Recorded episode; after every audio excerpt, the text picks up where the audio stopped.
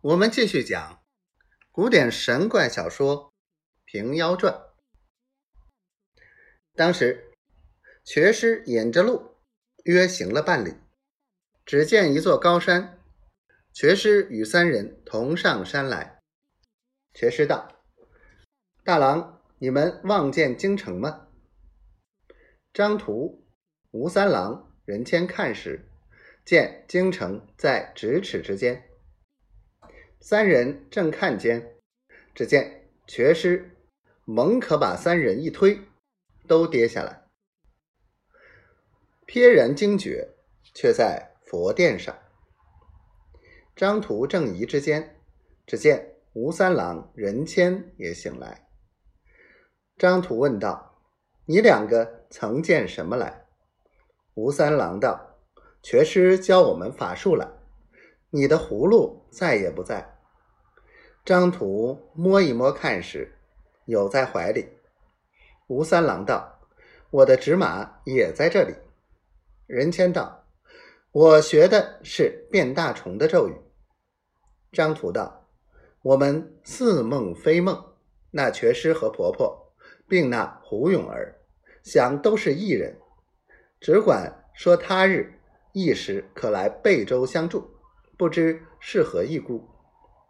三人正没做理会处，只见佛殿背后走出瘸师来道：“你们且回去，把本事法术记得明白，明日却来寺中相等。”当时三人辞了瘸师，各自回家去。有诗为证：“逍遥蝴蝶。”真诚幻，富贵难科，亦偶然。怎似梦中奇兽法？等闲变化似神仙。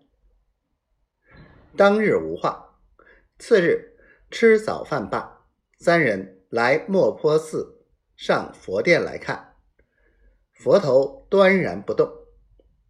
三人往后殿来寻婆婆和觉师。却没寻处。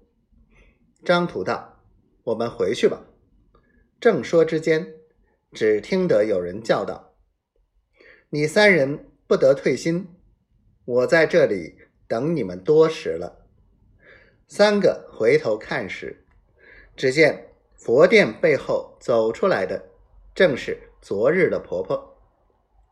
三个见了，一起躬身唱诺。婆婆道。三位大郎何来甚晚？昨日传与你们的法术，可与我师承一遍，翌日好用。